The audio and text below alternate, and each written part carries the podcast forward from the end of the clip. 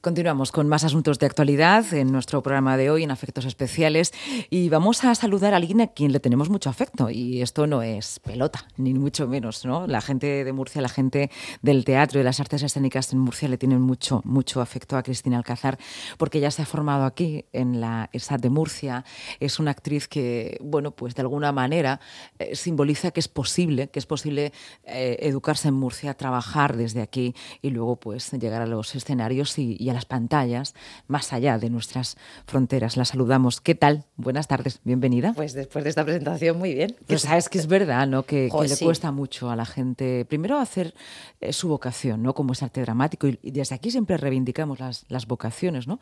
No como algo idílico, sino como algo necesario. Y después de ese paso, de decir, venga, hago arte dramático, me gustan las artes parece que si uno no se va a Madrid o a Barcelona, está todo perdido. Sí, parece que si no te vas a Madrid o a Barcelona no va a pasar nada. Y mm. Muchísimas cosas.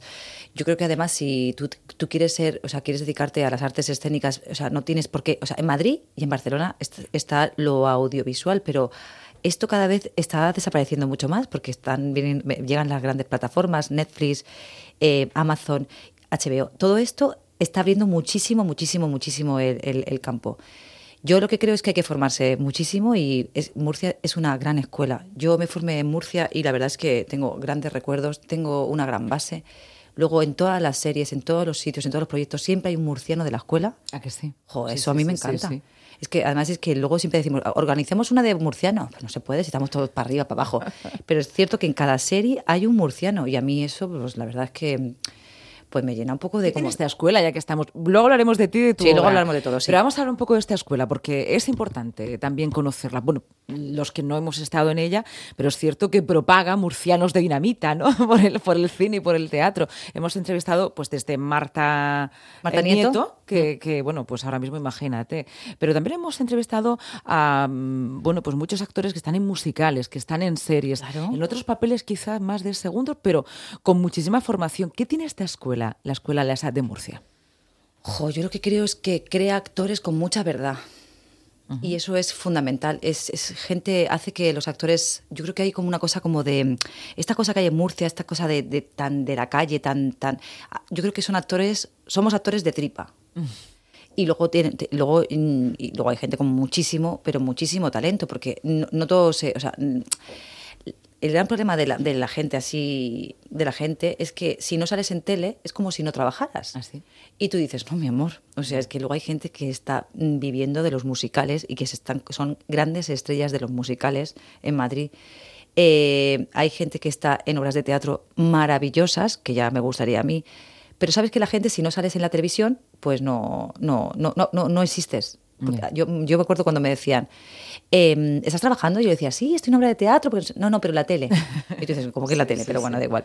La historia, yo creo que en la Escuela de Arte Dramático de Murcia creo que se, se, forman a grandes actores y luego mm, yo creo que son actores como de raza, como de tripa. Mm. Mm, y esto, esto se, se, huele. Curte mucho también, ¿no? Sí, yo creo que sí. Em, Cristina, es inevitable. Hemos hablado de la tele, pero es que es inevitable. Y luego tengo que decir que en la escuela los profesores son muy jóvenes. Entonces esto también hace que sean como, eh, como que la... Porque la interpretación, yo, yo doy clases y la interpretación todo el rato está como en continuo, con, constancia, constante movimiento, está evolucionando todo el rato. Entonces yo creo que si te quedas como en un sitio, ¿no? Si la docencia se queda como en un sitio de antes, mm, la formación es diferente, ¿no? O sea, yo creo que hay que actualizarse. Yo creo que la escuela de Murcia es una, escuela que está muy actualizada. Bueno, pues si se lo están pensando los alumnos para el próximo ejercicio, para el año que viene, que se matriculen. ¿eh? Bueno, de hecho tengo que decir que hoy me he pasado esta mañana por la escuela de ah, de Murcia porque he pensado, pero como no, o sea, he pasado por la y he pensado, pues como no me voy a pasar, entonces he ido a saludar a Sonia, a la directora. ¿Y qué tal? Pues mira, voy a hacer una, voy a hacer una ponencia en, en marzo que hacen un festival internacional de teatro y voy a estar dando una clase. Lo apuntamos en la agenda, ¿eh? Sí, por favor. Para asistir. Me para contarlo. Por favor, me encantaría. Esto es radio eh, totalmente en directo, es decir, mientras suceden las cosas nos apuntamos a ellas. Así es, así, es la vida. Exactamente. Y además me ha encantado ir y de repente, ah, claro, además entro y me dice, entras en el momento exacto. Y justo, y entonces pensaba, vale, pues ¿qué tengo que hacer? Y ya está, ya está. Bueno, pues ya está, tú has, te ha salido esa ponencia y nosotros, como lo sabemos, nos apuntamos también para marzo. Cristina, inevitable también recordarte por tu papel en la televisión, si es que, y sobre todo porque es una serie como Cuéntame, que es que es una serie que es que lleva con nosotros, es que forma parte de nuestro mobiliario de la casa ya también. Totalmente. Sois familia, entonces claro, no sé si te gusta o no te gusta. Esto Ah, te sí, claro que sí, me encanta. papel de Juana es que te convertiste en la novia de Tony y para nosotros eras, bueno, pues nuestra cuñada, nuestra Ya. hermana. Claro. Sí, sí, sí, no, yo a Juana le tengo muchísimo cariño porque además es que gracias a Juana yo he conseguido muchísimas cosas. Sí. Para mí fue como el inicio de todo. Y además aprender mm, de gente como Imanol Arias, como Juan Echanove, eh, María, o sea, es que Ana, Pablo, bueno, Pablo es el mejor compañero que he tenido en mi vida. Es uno de los mejores compañeros. De hecho, cuando yo, yo llegué para hacer cuatro capítulos, cuatro. Y de repente Pablo me, dec- Pablo me decía, vete para acá, que así sales en cámara. Y él me agarraba y, se, y, y- y me, me ponía siempre a su lado. Luego de repente el director, hay que decir no sé cuánto, y me decía, lo dice Cristina. O sea, era una persona muy, muy generosa que no tenía por qué, porque yo iba a hacer cuatro capítulos y ya está. Y entonces los guionistas vieron que había una gran complicidad entre nosotros y que querían escribir un poco más Y allá. alargaron la relación. Entonces, sí, Ah. tengo- hemos tenido hasta el hijo y todo, que estoy allí, que yo digo, ¿para qué me mandáis a Londres? Sí, Muy interesante ese papel y bueno, y de alguna manera eh, tu imagen, eh, bueno, pues la catapulta, ¿no? A todas, a todos otros lugares. Y de todas maneras, está, no, todavía no me han matado, entonces voy apareciendo en cada, en cada En temporada. cada- cuando conviene también, ¿no? Sí, yo creo que lo que hago es lo que hacen con el personaje. Bueno, tengo que decir que ellos nunca me, me echaron de la serie. Yo tomé la decisión de, de Mm. moverme en otros proyectos y ellos lo que querían, como a Juan le tienen un gran cariño, de vez en cuando ap- Aparece. aparece y yo para mí es un regalo ir a Cuéntame. Y mm, en esta temporada también aparezco, porque lo que hacen con Juana es, es desarrollar, que aparece para, que- para dar el inicio a una trama o ¿no? para que luego Tony lo, lo desarrolle. Y eso está muy bien. Eres una ex necesaria. Yo creo que sí. Y luego mm, Paloma y, Paloma y Cristina, que Sí, es la, la, la Guiri y yo Sí. nos llevamos muy bien. Pese a, bueno, esto ya, el Brexit es más actual, no os pilla en la serie. fuerte. Nos pilla en la serie, no sé si, depende de los capítulos de Yo creo Cuéntame que que puede se llegar- hagan. podemos llegar, ¿eh? Podéis llegar a los momentos actuales. Yo ¿no? creo que se puede llegar, se puede llegar, sí, sí. Bueno, eh, hablamos del presente porque mm, vas a actuar en el teatro aquí en Murcia y además con algo complicadísimo, que es dirigir, codirigir una obra de teatro. Se llama Yo Conmigo. Yo voy conmigo. Eh, lo presentaste también en Caravaca, si no recuerdo Sí, mal, en el. Teatro Tuyer. eh, exitoso. Y te quería preguntar eso, ¿no? Por ese backstage y por qué decides escribir teatro. Pues mira, eh, bueno, tengo que decir una cosa antes de, de responderte a la pregunta. Eh, me pasa por el Romeo, porque yo me voy pasando por todos los sitios, para mí que han sido muy importantes en, en Murcia.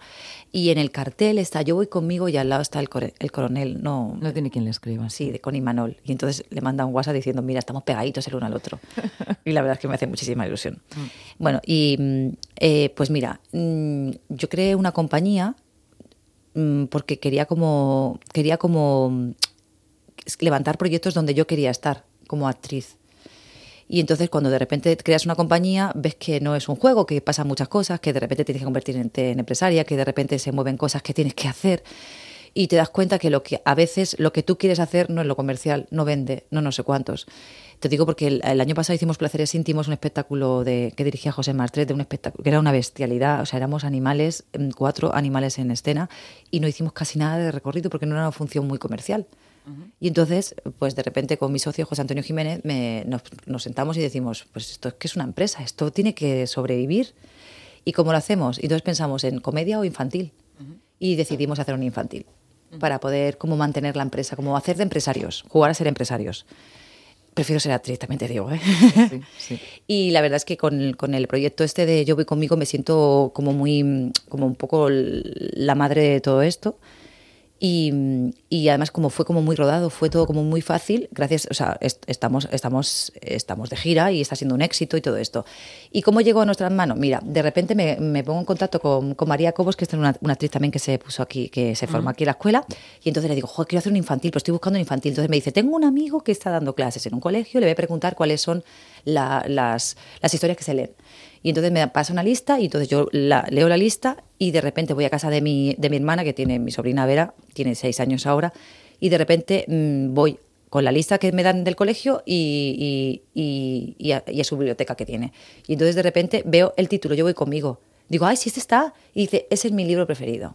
Y entonces lo leí y me pareció una historia tan bonita, tan necesaria, que me puse en contacto con la autora y la autora mm, de repente le encantó que, que cayera en nuestras manos.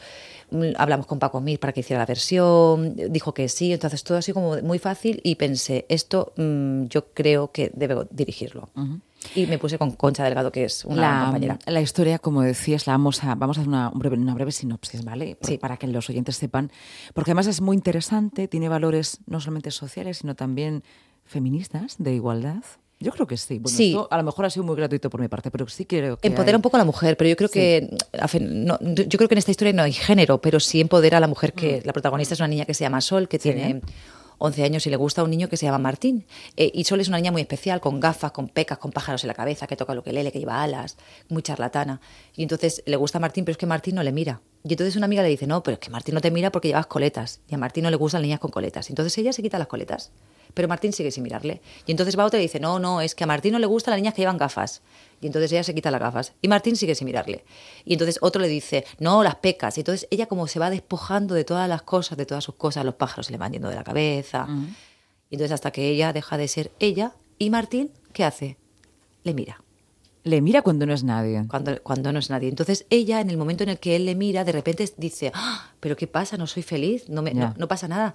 Y entonces se da cuenta de que Martín no ha mirado a Sol, ha mirado a una que no es ella. Mm, No ha mirado nada, sino si se ha despojado de todo también. Exactamente. Entonces ella inteligentemente decide quedarse con ella. Por eso yo voy conmigo. Mm. Y si a alguien le tiene que mirar, que sea con sus cosas, con sus pájaros, con sus alas, con sus... Y a mí me parece que es una historia pues muy necesaria porque todo esto que hay ahora con la, con la violencia en las clases y, y, bueno, en, en- en las aulas, el bullying, yo creo que lo que hacemos es atac- abordar el bullying desde una manera positiva, que es desde el amor propio, desde el respeto a los demás, ¿no? Desde, desde, el, eh, desde el quererse. Y yo creo que es importante, si uno se quiere, si uno respeta al otro, yo creo que no habría tanta violencia en las escuelas, yo creo que pasaría, o sea, habría, sería todo como un poquito más equilibrado. Mira que yo pienso, y quizá esto sea muy gratuito, que con un poquito más de teatro Oh, también habría menos bullying en los colegios. Pero por supuesto que sí, porque hay muchas veces, yo creo que lo que les pasa es como que no saben comunicar todo lo que les pasa. Y ensayar la vida. Sí, totalmente. Y es un proceso cooperativo. Eh, cuando Totalmente. vemos a los chicos tener que ponerse en otro papel, hacen el ejercicio que normalmente cada vez hacemos menos, ¿no? De salir de nosotros mismos. Cuando les enseñas a salir de ellos mismos para ser otra persona y cooperar en que la obra salga.